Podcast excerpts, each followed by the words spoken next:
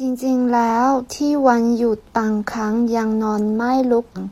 ไม่ใช่เพราะว่ายังอยากนอนตอก แต่เป็นเพราะไม่รู้ว่าตื่นแล้วจะทำอะไรต่อดี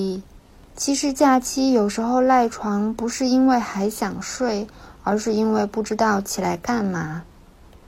นอนไม่ลุกจากเตียง赖床หน้าด้าน